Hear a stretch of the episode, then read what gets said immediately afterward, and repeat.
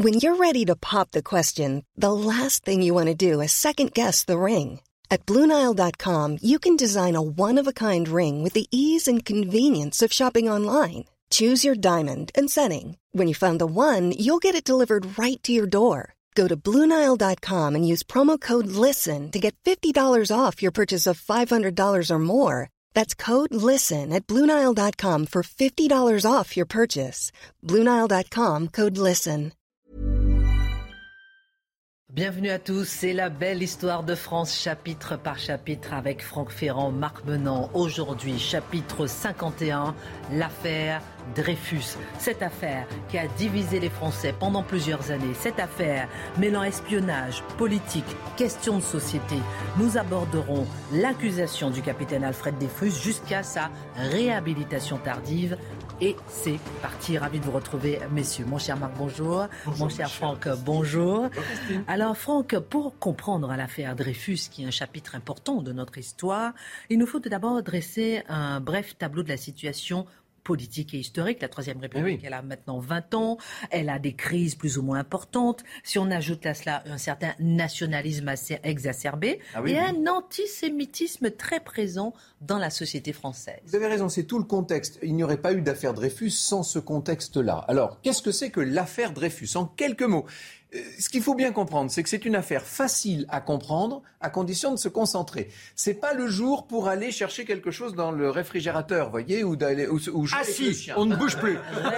Restez avec nous. C'est une émission qui va demander un peu de concentration. Mais vous Tout allez va voir bien que se passer. Si on est voilà, si on est concentré, les choses sont relativement faciles à, à suivre.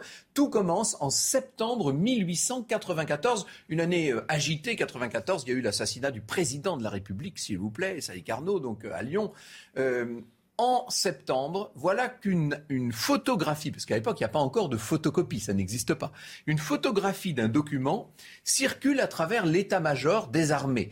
Vous voyez l'importance des armées à l'époque. On est en pleine période revanchiste. C'est le premier élément de contexte, c'est que on a perdu la guerre face aux Prussiens 20 ans plus tôt. On a bien l'intention un jour de récupérer l'Alsace et la Lorraine. On est dans cet esprit. Donc l'armée est survalorisée. Elle est mise sur un, sur un piédestal, si vous voulez. Tous les gens qui portent un uniforme sont révérés dans ce pays. Et voilà qu'on fait tourner cette photo euh, dans l'état-major parce que la photo en question, c'est la photo d'un document qu'on appelle le bordereau.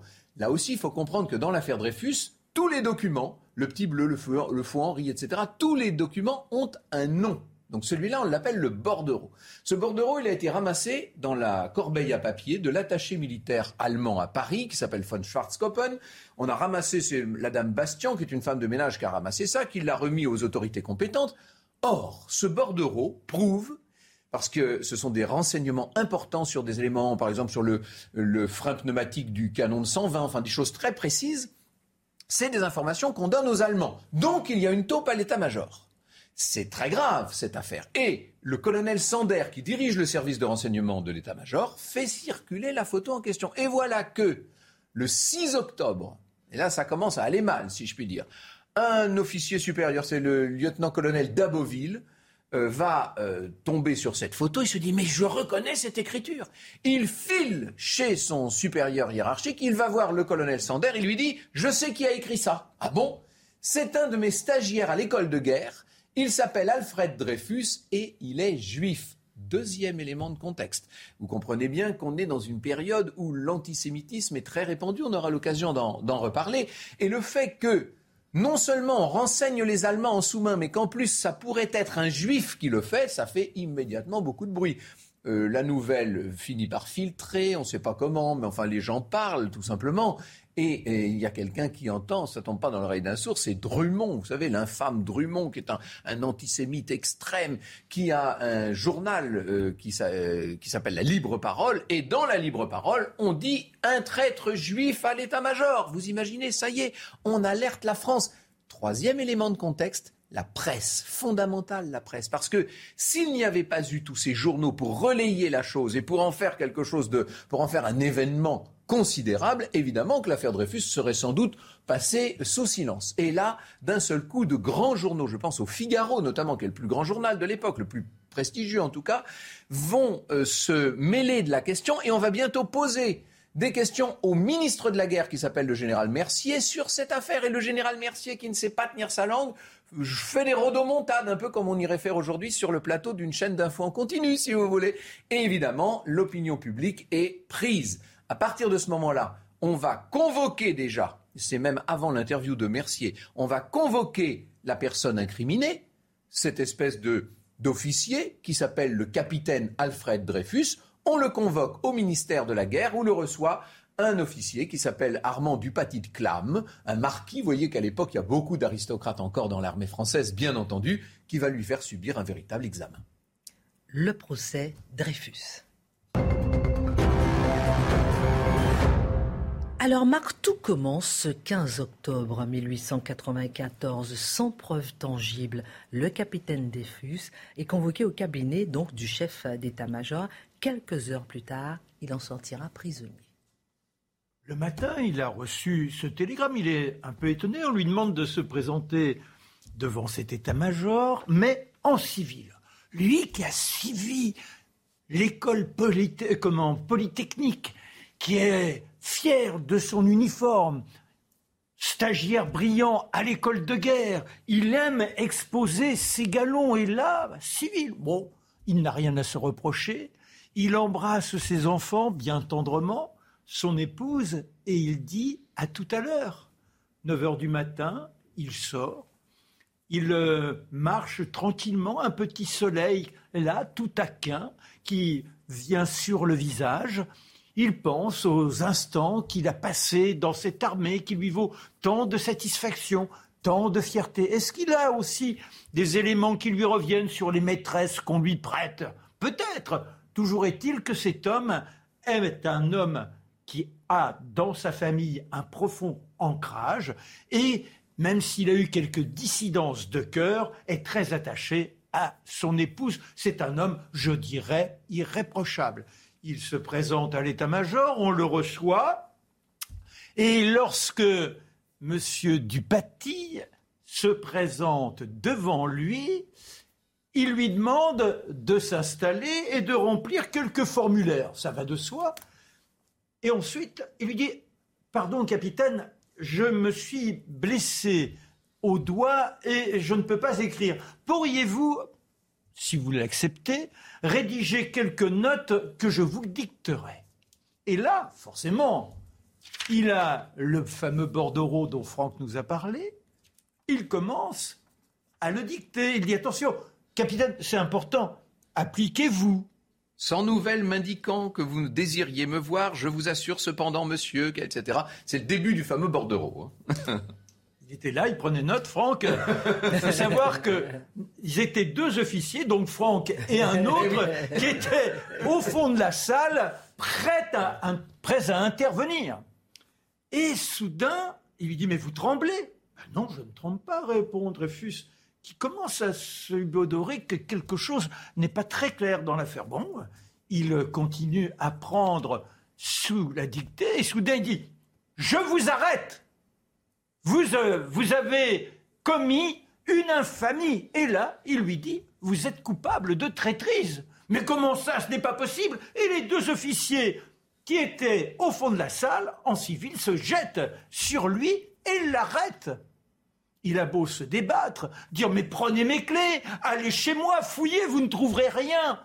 Forcément, les hurlements sont vains et on le conduit à la prison du Cherche-Midi. Et là, même chose, il est traité comme un vanupier, comme déjà un coupable. Et on l'enferme dans une cellule où il y a simplement une sorte de table bancale, une chaise trouée, un lit qui ressemble plus à une sorte de relique qu'à un véritable endroit pour se reposer. Pas de crayon, pas de papier, rien à boire, interdiction de promenade. Vous êtes là et vous attendez, vous êtes coupable. Le responsable de la prison, néanmoins, essaie d'avoir euh, une attitude rassurante, mais le pauvre se demande ce qui lui arrive. Et au moment du repas, il y a simplement un vague bouillon avec un vin sucré. C'est tout ce qu'on lui donne. Je veux écrire, je veux prouver mon innocence. Et on referme la porte. Et il tombe dans une sorte de démence, se tape la tête contre les murs, à s'éclater le visage. Il pleure et puis soudain, il part dans des crises de rire. Cet homme vacille dans sa raison. Et les jours vont passer comme ça avec de temps en temps un inspecteur qui se présente et on le presse. Il dit je suis innocent, je suis innocent, je veux voir le ministre de la guerre, monsieur Mercier, le général Mercier. Il n'en est pas question ou alors reconnaissez que vous êtes coupable, mais je suis innocent. Au début décembre, il faut savoir que son écriture a été authentifiée par un monsieur auquel aujourd'hui encore, sans le savoir, on se prête à sa création. C'est lui qui a inventé les fameuses empreintes digitales. C'est monsieur Bertillon. Alors c'est un graphologue, vous avez bien compris, un grand, un grand expert. Un expert, ça ne se discute pas. Et il a regardé, non, il a regardé et il a dit, mais c'est bien effectivement Alfred Dreyfus. Donc ça ne se discute pas. Et le voilà qui va passer devant le conseil de guerre. Et son avocat, M. Demange, voudrait que ce soit une audience publique, mais le conseil dit non, non, non. Nous serons à huis clos. Ah, c'est vite expédié. Demange peut même pas se manifester lorsque les accusations viennent les unes derrière les autres. Et quand ce conseil de guerre se retire pour délibérer, eh bien, on apprend que des pièces qui n'ont pas été communiquées à la défense, en revanche, ont été données au Conseil de guerre alors qu'il délibère. On appelle ça le dossier secret. Hein, chaque chose a son nom. Donc là, c'est le dossier secret qu'on a remis au juré. Et quand ils sortent, eh bien, c'est la condamnation. La condamnation, la dégradation, et puis le bagne. Imaginez cet homme. Il a eu le plaisir, si je puis dire, de se rassurer avec une ou deux visites de son épouse. Il lui a dit qu'il avait pensé à se suicider en prenant les draps pour s'étrangler. Elle lui a dit surtout pas, il faut que tu te défendes, pense à nos enfants. Il n'y a que toi qui peux leur éviter le bannissement de la société. Il n'y a que toi en faisant valoir ton honneur. Alors ne leur offre pas ce plaisir-là. Il a tenu, il a tenu. Et puis, il y a cette cérémonie qui se présente, cérémonie affreuse. Il ne peut même plus se raser car il n'y a pas de barbier, il n'y a rien. Une dernière fois, on lui demande, et là on lui a apporté, de porter son uniforme, avec euh, les galons qui sont légèrement décousus. Un cortège se forme et on se rend aux invalides. Dans la cour, les régiments sont là, et Alphonse Daudet écrira C'est un véritable silence de mort qui règne. Le capitaine Dreyfus ressemble à une sorte de spectre. Son visage est comme absent, les yeux loin devant, et dans sa tête sans doute les souvenirs qui lui reviennent, l'honneur, celui qui a été si brillant à Polytechnique, à l'école de guerre, se place devant le général, se fige, et là, cet homme qui tient plus du clochard dans son attitude, un sursaut, un sursaut pour affronter l'autorité militaire. Il se redresse. Un sergent se place à côté du général et on lui demande de tendre son épée. Et on brise son épée, on arrache ses galons. Il pleure, il pleure, il n'est plus officier.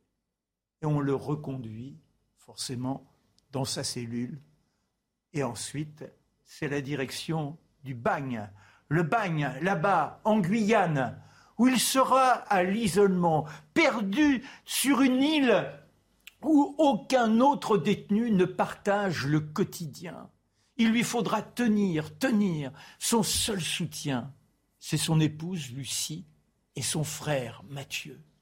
Ils croient en son innocence, ils se battent, ils font en sorte que les uns et les autres aient une sorte de sursaut civique, et c'est comme ça que Zola s'emparera, s'emparera du cas Dreyfus et refera rebondir avec son fameux papier J'accuse.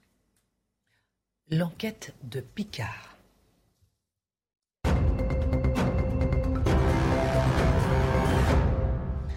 Franck, si vous voulez, on va revenir sur les circonstances qui ont relancé l'enquête à propos d'Alfred Dreyfus.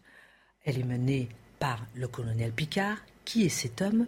Dans quelles conditions s'est-il intéressé à cette affaire alors qu'il est enfermé? Marc nous a dit que euh, juste avant Noël 1894, pendant ce procès devant le Conseil de guerre, euh, au dernier moment, on a remis au juré un dossier secret avec un certain nombre de pièces qui étaient accablantes, disait-on, parce que quand on les regarde bien, les pièces en question, elles ne sont pas tellement accablantes, mais qui semblaient être accablantes pour Dreyfus, mais qui n'ont jamais été communiquées à sa défense. C'est assez incroyable cette histoire. Or, l'homme précisément qui remet ce dossier physiquement à chacun des jurés, c'était un certain lieutenant-colonel Picard, qui a fait son devoir dans ce, dans ce rôle-là. Et donc, on est content de lui, d'une certaine façon. Et quand le colonel Sander, dont je vous parlais, qui dirige le service de renseignement de l'armée, quand le colonel Sander part à la retraite, il est remplacé par le fameux lieutenant-colonel Picard, qui à l'époque n'a que 46 ans. Il est le plus jeune dans ce grade et on lui donne un une très haute responsabilité. Alors,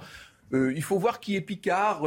C'est un jeune homme de bonne famille, très élégant, certains disent trop élégant, euh, qui est par ailleurs très euh, antisémite, hein, il faut le dire, ça, ça n'est pas négligeable dans cette affaire, et qui n'a absolument aucune forme de tendresse, a priori, pour Dreyfus. Il fait partie de ces innombrables Français qui considèrent que Dreyfus a été puni et que c'est très bien. C'était un traître, il y a eu trahison à l'état-major, en plus il était juif, il va finir ses jours euh, à Cayenne, dans l'île du diable, et ce sera très bien fait. Bon, il se trouve que l'adjoint de notre Picard, là, il s'appelle, peu importe, le commandant Henri, ce Henri part en vacances, enfin en permission, comme on dit dans l'armée. Et donc, euh, c'est à Picard lui-même qu'on remet ce qu'on appelle la manne. Qu'est-ce que c'est que la manne? C'est ce qu'on a, c'est ce qu'on continue de ramasser consciencieusement dans la corbeille à papier, dans les corbeilles à papier de l'ambassade d'Allemagne. Et on épluche tous les papiers qui arrivent. Grâce à notre petite femme de ménage qui est espionne, faut bien qu'elle gagne sa vie, la pauvre dame. et donc Picard reçoit cette manne. Et dans cette manne, nouveau document. Alors on a parlé du bordereau tout à l'heure. Là, on va parler de ce qu'on appelle le petit bleu. Qu'est-ce que c'est que le petit bleu? C'est un télégramme qui a été froissé parce qu'il a été raté, on l'a refait. Vous savez, c'est ça l'intérêt des corbeilles à papier. Et ce télégramme, non seulement prouve qu'il y a bien une taupe à l'état-major, mais nomme la taupe. Un certain Esterhazy. Si c'était tombé entre les mains du, du commandant Henri, il est probable que rien n'aurait filtré, puisque Henri est très ami d'Esterhazy. Mais manque de chance, Henri n'est pas là. Et ça tombe entre les mains de ce jeune Picard, là, qui dit Mais qu'est-ce que c'est que ça? Il demande à un secrétaire Trouvez-moi le dossier d'un certain Esterhazy. Bon, eh ben on lui apporte le dossier de, de cet officier. Il commence à regarder. Il se rend compte que l'officier en question est proche d'Henri. Il se rend compte que ce type est très proche des Allemands, qu'on le voit souvent à l'ambassade, etc., etc. Et puis surtout, en feuilletant le dossier, il a des lettres manuscrites d'Henri. Il n'est pas idiot, Picard, il est même d'une grande intelligence. Immédiatement, il comprend que c'est la même écriture, que l'écriture du bordereau et l'écriture de Esterhazy ne font qu'un. Vous imaginez, qu'est-ce qu'il fait? Il file chez le chef d'état-major, qui s'appelle le général le Mouton de Bois d'Effre, qui lui dit, écoutez mon vieux, j'ai autre chose à faire. Voyez Gons. Gons, c'est le sous-chef d'état-major. Et alors là, il y a une réunion absolument incroyable, où Gons dit au colonel, qui, devient, qui va devenir colonel Picard, il lui dit Je ne veux pas de lien entre les deux affaires. Si vous voulez poursuivre ce fameux Esterhazy, si vous voulez lui faire des... Ça, ça vous regarde, mais que je n'entende pas que vous vouliez remettre en cause la culpabilité de Dreyfus. Alors, c'est fait, c'est fait. C'est fait, c'est fait, on n'en parle plus. Et là, il est, ne serait-ce que parce que le général Mercier, vous savez, avait dit au Figaro, etc. Vous comprenez le, le piège, si je puis dire. Ce qui est incroyable, c'est que Picard est prisonnier. Alors, je vous ai dit, Picard n'aime pas Dreyfus a priori, il n'aime pas les Juifs en général, mais là, en l'occurrence, ça reste un homme droit, Picard, et il voit bien que il y a là ce qu'on appelle une injustice pure et dure. Il ne peut pas accepter ça. Je n'emporterai pas ça dans ma tombe, dit-il. Et donc, il va essayer, par tous les biais, par tous les moyens, de sauver, d'essayer de sauver Dreyfus en faisant accuser Esterhazy, mais il se rend compte que tout s'y oppose, et lui-même, sous prétexte que il se trouve qu'une photocopie, enfin une photographie du bordereau va paraître à la une du journal Le Matin. On dit qu'il y a eu une fuite. On accuse Picard de la fuite, et du coup, c'est une bonne occasion pour le muter dans l'Est de la France. Et puis de l'Est de la France, on va l'envoyer en Algérie, d'Algérie en Tunisie, il va finir à Tataouine, au sens propre du mot. Et c'est pendant une permission quand même qu'il rencontre un, de ses camarades avec qui il est très lié et il lui dit sous le sceau du plus grand secret, j'ai euh, une chose terrible, je sais que Dreyfus est innocent. L'autre lui dit, mais tu plaisantes, mais je t'assure que Dreyfus est innocent. Je connais même le coupable, il s'appelle Esterhazy. Mais le copain en question, au lieu de garder ça pour lui, il trouve que c'est tellement énorme qu'il va aller voir son sénateur, qui s'appelle Scheurer Kestner, qui est donc euh, sénateur euh, de l'Est. Je ne sais plus exactement de quel département, de la Moselle, si je ne m'abuse, hein, puisque c'est la partie non occupée de la, de la Lorraine. Et ce sénateur de la Moselle, euh, Scheurer Kestner, va s'emparer de l'histoire. Il va aller voir Mathieu, le frère d'Alfred Dreyfus. Il va aller voir Lucie, sa femme. Il va s'occuper de tout ça. Il va remonter l'histoire. Et d'autant plus que l'histoire du dossier secret transmis aux jurés a fini par filtrer et qu'on en parle maintenant dans la presse. À ce moment-là, il va falloir un nouveau document. Le nouveau document, il s'appelle le faux Henri. C'est un document qui accuse nommément Dreyfus et c'est une lettre de l'attaché militaire italien qui s'appelle Panisardi à l'attaché militaire allemand, euh, Schwarzkoppen. Et dans cette lettre, on dit clairement le nom de Dreyfus. Mais l'état-major décide de garder ça pour lui on ne prévient bien sûr pas euh, le, colonel Picard, on ne prévient personne dans cette affaire. Quand même, euh, il va y avoir euh, ce, ce, facsimilé du bordereau qui fait qu'un certain nombre de personnes reconnaissent l'écriture d'Esterhazy. Et parmi les personnes en question, le fameux Schwarzkoppen, l'attaché militaire allemand qui entre-temps a été rappelé à Berlin, est-ce que j'ai besoin de vous le préciser, et qui dit mais ce type est innocent. Et ça commence à se savoir. Et l'on va voir naître peu à peu une espèce d'opposition entre ceux qui disent euh, euh, Dreyfus est coupable, on ne veut rien savoir, on va bientôt les appeler les anti-Dreyfusards, et ceux qui euh, disent il faut défendre cet innocent, on les appellera bientôt les Dreyfusards. Qu'est-ce qui fait que l'affaire explose? Eh bien, c'est que le Figaro va publier une lettre que des années plus tôt, le fameux Esterhazy avait écrite, qu'on appelle la lettre du Hulan, parce qu'il dit qu'il déteste ce peuple français, et que si un jour, il dit qu'il ne ferait pas de mal à un chien ou à un chat, mais que si un jour on lui demandait de, pouvoir tuer 100 000 Français, il le ferait avec grand plaisir. Et, il dit si, si on m'habillait en Hulan pour le faire, Hulan c'est-à-dire un cavalier euh, prussien, allemand. Et donc, euh, il devient l'ennemi public numéro un. On accuse Esterhazy, même la bonne bourgeoisie se, met à dire mais qui est cet Esterhazy? Et son honneur étant attaqué, Esterhazy exige d'être à son tour jugé en conseil de guerre pour laver son honneur. C'est ça qui va faire rebondir ce que désormais on peut appeler l'affaire Dreyfus. Dans un instant, on parlera de l'époque, justement. Est-ce que la France était réellement antisémite à cette époque? Le procès Esterhazy, la révision de Rennes, la réhabilitation, on marque une pause. À tout de suite. Retour sur le plateau de la belle histoire de France, l'affaire Dreyfus, chapitre 51, avec Franck Ferrand, Marc Menon. Dans cette deuxième partie, on parlera euh, de la France à l'époque antisémite. Est-ce qu'elle était réellement antisémite? Du procès Esterhazy, la révision de Rennes, la réhabilitation. Alors pendant la pause, on avait une petite discussion ensemble sur euh, le mandat du sénateur qui a pris la défense euh, d'Alfred Dreyfus. on en parlait. J'ai dit c'est une erreur que la Moselle n'était pas. veut tout dire aux téléspectateurs. au contraire, la Moselle est occupée, bien sûr c'est l'Alsace-Moselle qui sont occupés. Et ce sénateur, en fait, était tout simplement euh, sénateur du Haut-Rhin. Je viens de vérifier pour tout vous dire. Il était comme Dreyfus, euh, originaire de Mulhouse. Et donc, c'est parce que son, euh, sa, région, son département est occupé qu'il bénéficie d'un statut particulier il est vice-président du Sénat à ce moment-là. Donc voilà, c'est bien un, un vice-président du Sénat alsacien, Scheurer-Kestner, qui était comme Alfred Dreyfus, originaire de Mulhouse. La question D'ailleurs, Dreyfus, au départ, quand il est arrêté, il dit Mais vous vous rendez compte vous m'accusez de trahison, mais moi je les hais les Allemands. Je suis alsacien, ils sont chez moi. On m'a retiré mon passeport, il m'a fallu l'exil avec ma famille. Passionnant en tout cas cette histoire. Mais messieurs, j'aimerais qu'on puisse revenir un petit instant sur euh, euh, la France euh, de l'époque. Est-ce qu'elle était vraiment antisémite et pourquoi? Enfin, j'aimerais comprendre Si ça s'explique. L'antisémitisme en France, c'est une longue histoire. On va faire trois émissions. Voilà, bah oui, non, mais parce que n'oubliez pas. vous savez, depuis le temps qu'on parle de l'histoire de France, franchement, entre nous, c'est la première fois qu'on parle vraiment de ce sujet. Ah non, on en a parlé avec Saint-Louis. Oui, bah voilà, Saint-Louis, c'est la rouelle. Je très bien, hein mais là, c'est la première fois qu'on en parle vraiment. Mhm. Oui, mais, mais Saint-Louis, voilà. Après, vous avez Philippe Auguste. C'est-à-dire que malheureusement. L'attitude ambivalente d'un certain nombre de rois, euh, dont certains vont essayer d'aider les Juifs, je pense à Louis XVI notamment, mhm. bien sûr, connaissez le, lien très particulier qu'entretenait avec la communauté juive euh, Napoléon, par ailleurs. Bon, là, il y aurait beaucoup de choses à dire. Pour ce qui est de l'antisémitisme, j'allais dire dans les familles de France, oui, à l'époque, il est incontestablement répandu. Ce qu'il faut dire, c'est que ça n'est pas seulement un antisémitisme de droite, comme pourrait le laisser euh, penser ce qui va se passer par la suite et dont on aura l'occasion de parler plus tard.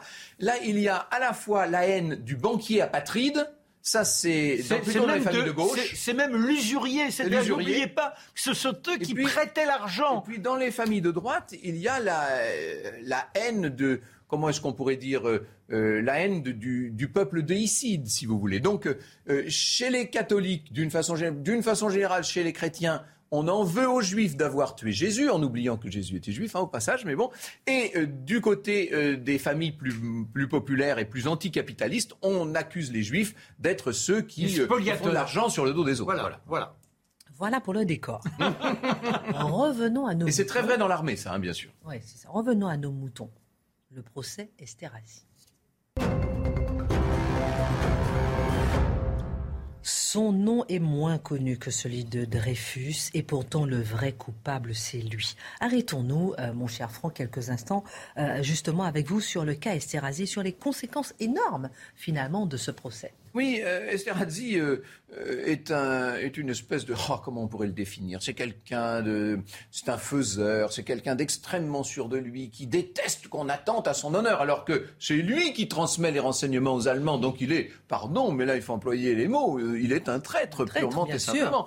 mais alors il est très très à cheval sur les principes et il exige d'être confronté à ses juges. Donc deuxième conseil de guerre. Quand on parle de l'affaire Dreyfus, on dit toujours le premier conseil de guerre, le deuxième conseil de guerre. Ça veut dire en fait le procès d'Alfred Dreyfus et ensuite le procès donc euh, du commandant Esterhazy qui s'ouvre le 10 janvier 1898 et qui est une parodie de justice. Là, il faut le dire. C'est un procès surréaliste. On a l'impression que toutes les valeurs sont inversées. La vérité est foulée aux pieds, le mensonge est porté en triomphe, et à la sortie, non seulement Esterhazy est acquitté, mais vous avez la foule qui crie Vive Esterhazy, vive la France, abat Dreyfus. Hein, c'est quand même ça. C'est quand même le procès à l'inverse, mais de la même façon aussi honteux. Oui, c'est à dire que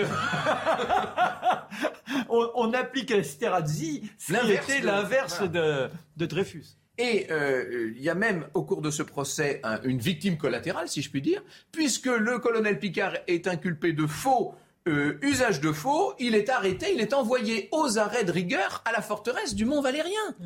Mais vous imaginez cette mm. histoire Et donc, les gens sont scandalisés, tous les gens informés, parce qu'il faut se renseigner quand même. On ne peut pas dire que ce procès Esterhazy ait connu, euh, ait eu les mêmes, la même répercussion dans le pays que le procès d'Alfred Dreyfus. Mais tout de même, ça a été euh, un choc. Et parmi tous ceux qui sont choqués, ils sont nombreux, hein, ils sont innombrables même, il y en a un qui est très célèbre, qui est très important. Il a 58 ans, il est de loin le plus célèbre écrivain français, mondialement connu, l'homme le plus lu de son temps, vous imaginez. Il est très riche par ailleurs, très bon du tout. Il n'a qu'une chose qu'il n'arrive pas à avoir, c'est l'Académie française, parce que l'Académie ne veut pas de lui. Mais bon, cet homme-là s'appelle Émile Zola, bien entendu, et là il se dit, si toute cette célébrité, toute cette gloire, toute cette réputation euh, veulent dire quelque chose, eh bien, je dois prendre la défense de Dreyfus et je dois dire la vérité. Là, on est dans une parodie de justice. Là, la France s'est gravement ridiculisée dans cette histoire du procès Esterhazy. Eh bien, je vais le dire.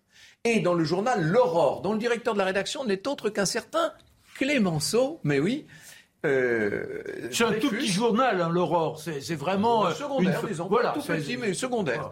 Et euh, Dreyfus va, mais secondaire, sauf que là, il va se vendre à 300 000 exemplaires. de la feuille de chou au journal. Extraordinaire, 300 000 exemplaires pour lire ce gigantesque article fleuve que Zola a écrit pendant une nuit entière et qui s'appelle, enfin que Clémenceau a intitulé J'accuse. Parce que c'est ça l'histoire, c'est que c'est Clémenceau qui a eu l'idée de dire, parce que c'est vrai, en revanche, euh, il y a euh, cette accusation répétée constamment, quasiment à tous les paragraphes d'Émile Zola, qui dit J'accuse le sous-chef d'état-major, j'accuse le chef d'état-major, j'accuse le ministre de la guerre. J'accuse le président de la République. Vous imaginez, Félix Faure on va loin, si je puis dire. Lettre ouverte au président de la République de M. Émile Zola. Vous l'avez sous les, sous yeux, cette grande manchette du journal L'Aurore, avec euh, ici le brouillon de, cette lettre extraordinaire d'Émile Zola. J'accuse le général de Boisdeffre et le général Gonze d'avoir eu entre les mains les preuves certaines de l'innocence de Dreyfus et de les avoir étouffé, dit Zola. Et c'est Anatole France qui parlera à propos de ce moment assez extraordinaire. Il dit c'est un moment de la conscience humaine. Je trouve qu'en effet, il y a quelque chose de magnifique chez Zola. Alors vous allez me dire, mais il est fou ce Zola. Il va forcément être attaqué en diffamation par les, toutes les plus hautes autorités de l'État. Il n'a pas fait dans la dentelle, il a attaqué tout le monde. Comme ça, il n'y a quasiment pas une haute personnalité dans l'État qui n'ait pas été nommément, personnellement accusé. Que veut Zola? Il veut être euh, traduit en justice il veut passer devant une cour d'assises pour injure aux plus hautes autorités de l'État. Et il se dit que dans cette cour d'assises, pendant son procès, on va pouvoir parler parce que le gros problème dans cette affaire, et vous l'aurez compris, c'est qu'on ne sort pas les documents, c'est qu'on n'explique pas ce qui se passe, que le public ne peut pas savoir ce qui se passe. Alors il va y avoir procès, mais l'État n'est pas idiot. On attaque Dreyfus sur un aspect assez secondaire d'ailleurs de, de sa lettre. On n'a pas envie de trop médiatiser les choses et surtout on n'a pas envie que les débats se transforment en nouveau procès Dreyfus, cette fois en public. Et Zola va être euh, condamné, figurez-vous, ça paraît incroyable. Il est condamné au plus possible, c'est-à-dire 3000 euh, francs d'amende et un an mhm. de prison ferme. Il fait appel immédiatement. Euh, c'est carapate en Angleterre. Ensuite, voilà, il va y avoir une cassation, ce qui fait qu'on lance un nouveau procès devant cette fois le tribunal de Versailles. Mais entre-temps, Zola, qui n'est pas fou et qui a bien vu ce qu'il ce risque, est parti effectivement en Angleterre. Entre-temps, dites-vous que les camps se sont structurés. C'est là que va naître un mot qu'on n'employait pas avant, qu'on on appelle ça les intellectuels. Les intellectuels, ils sont nés précisément au début de l'année 98. Vous aviez les intellectuels Dreyfusards contre les intellectuels anti-Dreyfusards. Et puis, d'intellectuels, le débat s'est vite euh, répandu dans la France entière et dans les familles et dans les entreprises et dans les églises et partout. On discute de Dreyfus, on ne parle que de ça. Il y a la célèbre, on, montre ça à l'école hein, quand on apprend l'affaire Dreyfus, il y a la célèbre caricature de Carandache où on voit le dessin où on dit euh, euh, ils n'en parleront pas au début d'un déjeuner de famille. Alors on voit le couvercle, bien tout va bien. Et puis à la fin, c'est le cafarnaum complet. Il y a écrit ils en ont parlé. Et oui. Et il y a d'ailleurs des déchirures qui font un petit peu penser, mais en bien plus grave. On voit ici. là, voilà, voilà. le dessin. Vous voyez, ils n'en parleront pas, ils en ont parlé. Donc la France divisée. Ça fait un peu penser à ce qui s'est passé, nous, récemment, avec euh, l'affaire euh, du COVID. COVID et de toutes les discussions sur le pass sanitaire, etc. Mais imaginez tout ça, puissance 10 pour ce qui est de la, de la violence, bien entendu. Or, il faut vous rappeler qu'il y a eu ce document là dont je vous parlais, le faux Henri, qui a été fabriqué qui a été commandé euh, à Henri, donc euh, qui est devenu entre-temps lieutenant-colonel, qui est le lieutenant-colonel Henri, qui était dans un premier temps l'adjoint de Sander et qui ensuite est devenu l'adjoint de Picard, vous savez. Et ce faux désigne nommément Dreyfus comme coupable de trahison. Et le nouveau ministre de la guerre, parce que son prédécesseur a fini par quand même démissionner, qui s'appelle Cavaignac, on en a parlé de Cavaignac, vous vous rappelez, bon, on ne peut pas toujours faire allusion à toutes nos anciennes émissions, mais si.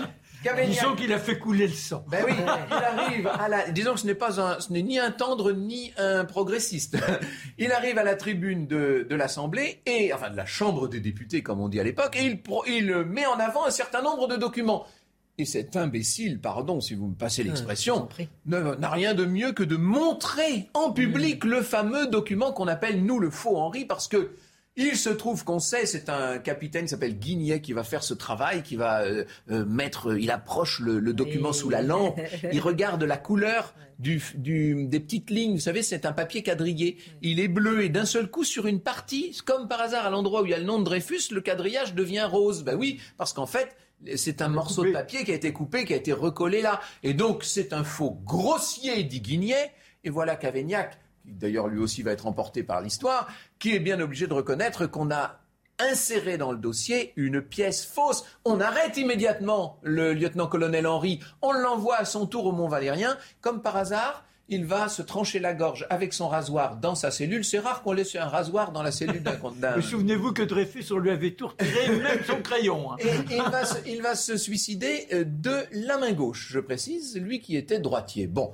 il y aurait tant de choses à dire. Vous voyez en tout cas que l'affaire maintenant a atteint des proportions folles et qu'on ne va pas pouvoir longtemps refuser ce qu'on appelle une révision. C'est-à-dire que les, preuves qui innocentent Dreyfus sont devenues tellement publiques dans le monde entier qu'on est obligé de provoquer un nouveau procès. Ça va être le procès qui aura lieu à Rennes. On va aller chercher Dreyfus dans son bagne pour le rejuger. Incroyable. On y arrive enfin, la révision à Rennes du procès Dreyfus.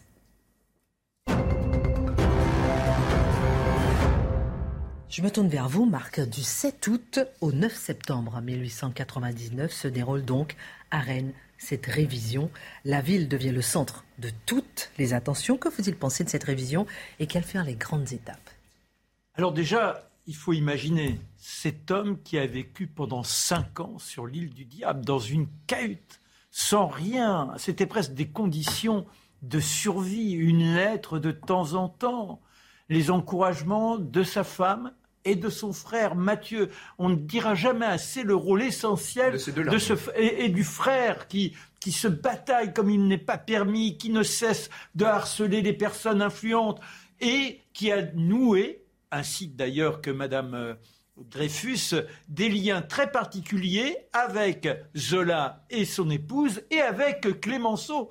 Et Zola qui, lui, eh bien, était malheureusement victime d'une asphyxie. C'est bizarre, mais c'est comme ça. Alors certains disent que forcément, il n'y ait pas de fumée sans feu, si je puis dire, et que par conséquent, cet accident ménager serait un crime. Mais Madame euh, Zola ayant échappé ainsi d'ailleurs que les chiens favoris de Zola à cette asphyxie, on peut se dire qu'effectivement, malheureusement, ce n'est qu'une affaire de circonstances. Alors, il se trouve, ça c'est une affaire que je connais bien, parce que Jean Bedel, qui est à l'origine de toute cette histoire, a été un ami, et je salue sa mémoire, on est quasiment certain aujourd'hui que Dreyfus a bien, euh, que Dreyfus, que Zola a bien été victime d'un acte de malveillance. Est-ce qu'on voulait le tuer? Ça, c'est voilà. Bah, bon, c'est le fameux cheministe qui aurait euh, bouché. Le... faux, si ça voilà. Alors, bref, revenons, revenons à notre Dreyfus qui revient. Alors avec un formidable espoir, bien évidemment, c'est son honneur, celui de sa famille, de ses enfants. Il se dit que oui, il sera réhabilité. Deux avocats pour le seconder.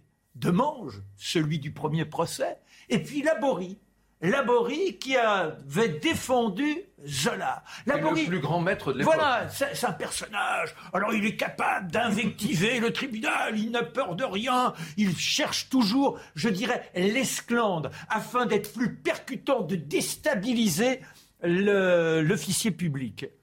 Et en l'occurrence, Clémenceau lui dit, mon cher Laborie, Surtout, pas question de les ménager. Demange, son caractère, vous savez comment il est. Il pacifie toujours, il arrondit les angles, il va se montrer conciliant, comme un peu l'anguille, pour pouvoir mieux obtenir. Mais non, il faut frapper. Tant pis si Dreyfus doit être victime, il faut qu'à la fin, ce soit la vérité qui s'impose, et uniquement la vérité. Oh, bah ça, ça le motive, notre laborie.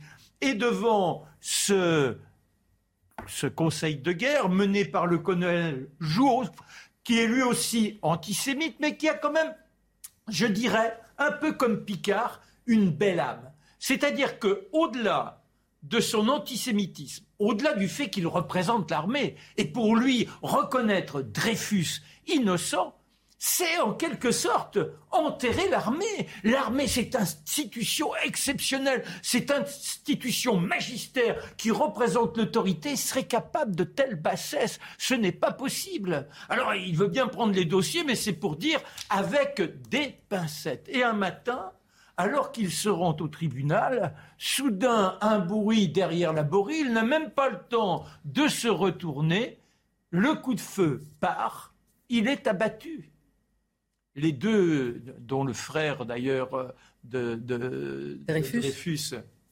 qui l'accompagne, essaient de rattraper le coupable qui s'évapore, on ne saura jamais, qui a tiré sur Laborie, qui heureusement saigne énormément. On bricole une sorte de civière et on le reconduit à son domicile. Il s'en tire cinq jours plus tard. La suspension de séance a été accordée par le colonel Jouot et on arrive aux plaidoiries. Et demain se comporte malheureusement comme euh, le subodorait Clémenceau, c'est-à-dire tout en onctuosité. Oui, Henri, paix à son âme, a commis un délit, mais quel soldat admirable Oui, tel général ne s'est pas bien comporté, mais quel homme à la guerre Bref, il essaie de faire en sorte que les uns et les autres soient dans la prestance de l'autorité, ce qui amoindrit forcément l'accusation. et Laborie, qui souffre déjà de parce qu'il a subi, a le sentiment que derrière cela, sa plaidoirie, elle n'aura plus aucune efficacité. Lui qui n'avait cessé d'interpeller les autorités, de tenter de les mettre en difficulté, comment après un discours aussi, je dirais, conciliant, reprendre l'invective, attaquer, ce n'est pas possible, alors il préfère ne pas plaider. La Cour se retire, le délibéré rapide, et, eh bien, il est coupable. Coupable avec... Euh, Incroyable. Hein. on le, de nouveau, on le juge coupable. Et forcément, le pauvre Dreyfus s'effondre. Décidément, cet homme ne pourra jamais obtenir cette dignité à laquelle il tient tant. Et c'est même lui, Alors, il oublie, il oublie soi-même il pense à sa famille et à ses il, est jugé coupable avec circonstances atténuantes, ce qui dans une affaire d'espionnage n'a pas de sens, voilà. par définition. Et euh, en plus, on le condamne à seulement 10, si je puis dire, 10 ans de travaux forcés, c'est-à-dire qu'avec euh, les, mesures administratives, on estime que euh, il n'y aura pas besoin de le renvoyer au bagne, d'autant moins que le président Émile Loubet, qui est proche du reste de Clémenceau, euh, le, comment dit-on, le gracie, le en sachant que c'est Waldeck Rousseau le président du conseil, Rousseau, oui. qui, qui, est là, qui insiste, qui dit il faut le gracier. Loubet, il, est plutôt, ben non, on peut pas se permettre, vous vous rendez compte La grande, en tout cas, il n'est pas son honneur n'est voilà. Et en plus, les cinq années du bagne sont considérés, c'est-à-dire il est d'autant plus coupable que ces cinq années ne lui permettent pas d'avoir euh, la montée en grade, vous savez, chez les militaires au fur et à mesure euh, des, années. Ça battra beaucoup voilà, Voilà, voilà, hmm. Et alors, on lui demande de retirer son pourvoi en cassation parce que il lui reste cette petite énergie-là. Je fais appel, je fais appel, la Cour de cassation. Eh bien, pour obtenir le, droit de grâce qu'il soit entériné, il lui faut retirer cet élément-là. Donc c'est reconnaître qu'il est coupable d'une certaine façon. Et le plus important, c'est que dans la foulée de ça, l'Assemblée, enfin encore une fois, la Chambre des députés va voter une loi d'amnistie.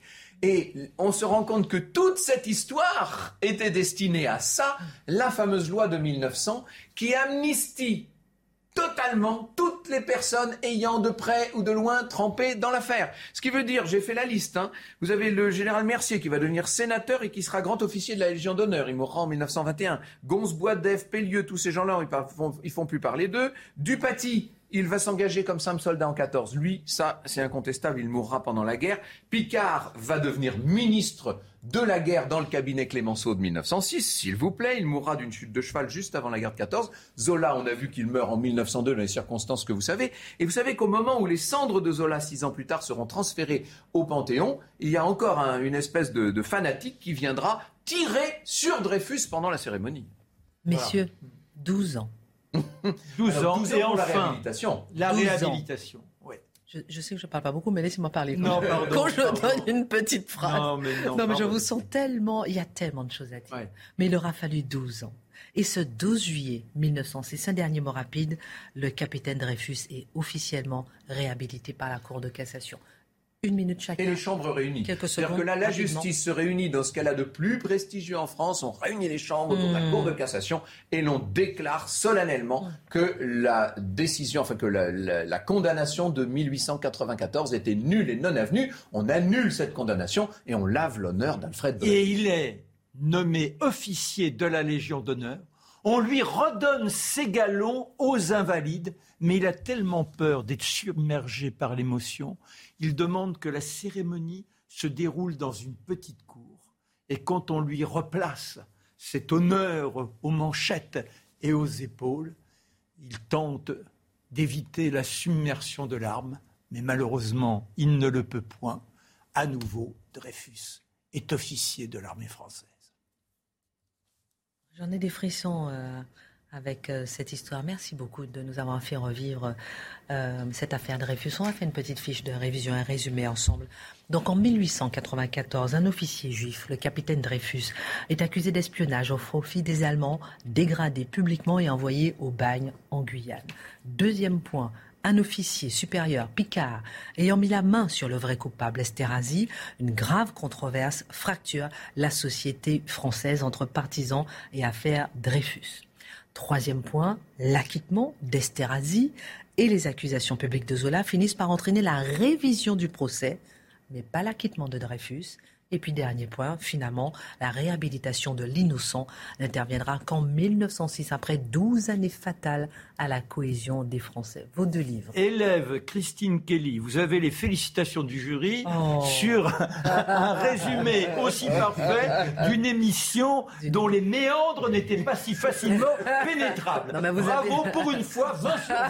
Oh, oh, ça fait 51 émissions que j'attends le 20 sur 20. Alors, vous avez emmené. Euh, ah ouais, ça c'est extraordinaire.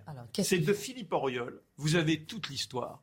L'histoire de l'affaire Dreyfus de 1894 à Jusqu'à aujourd'hui, comment les échos, au fur et à mesure, se multiplient malgré les années. Montrez bien. Voilà, c'est vraiment un très très très très beau livre. un livre d'historiographie. Voilà, et là vous avez deux tomes, c'est très bien écrit, avec les documents, et vous vibrerez, comme je l'espère, vous l'avez fait aujourd'hui avec nous. Alors moi, je ne suis pas venu avec physiquement, mais je voulais citer l'ouvrage L'affaire de Jean-Denis Bredin, que j'ai eu la chance de recevoir plusieurs fois à la radio pour parler de cette affaire Dreyfus. C'était le grand, l'un des, l'un des grands spécialistes de la question. Il faudrait revenir sur Salomon Renac aussi. Une indication aussi, je vous, je vous parle souvent d'Henri Guillemin. Henri Guillemin qui a écrit un livre très controversé, pas du tout politiquement correct, mais passionnant sur l'affaire Dreyfus, et qui s'appelle L'énigme Esterhazy. C'était chez Gallimard. C'est bizarre que Guillemin ait fait quelque chose de scandaleux une fois dans sa vie. Bon, messieurs, merci beaucoup pour cette nouvelle page de l'histoire de France. La semaine prochaine, la belle époque. Merci à tous.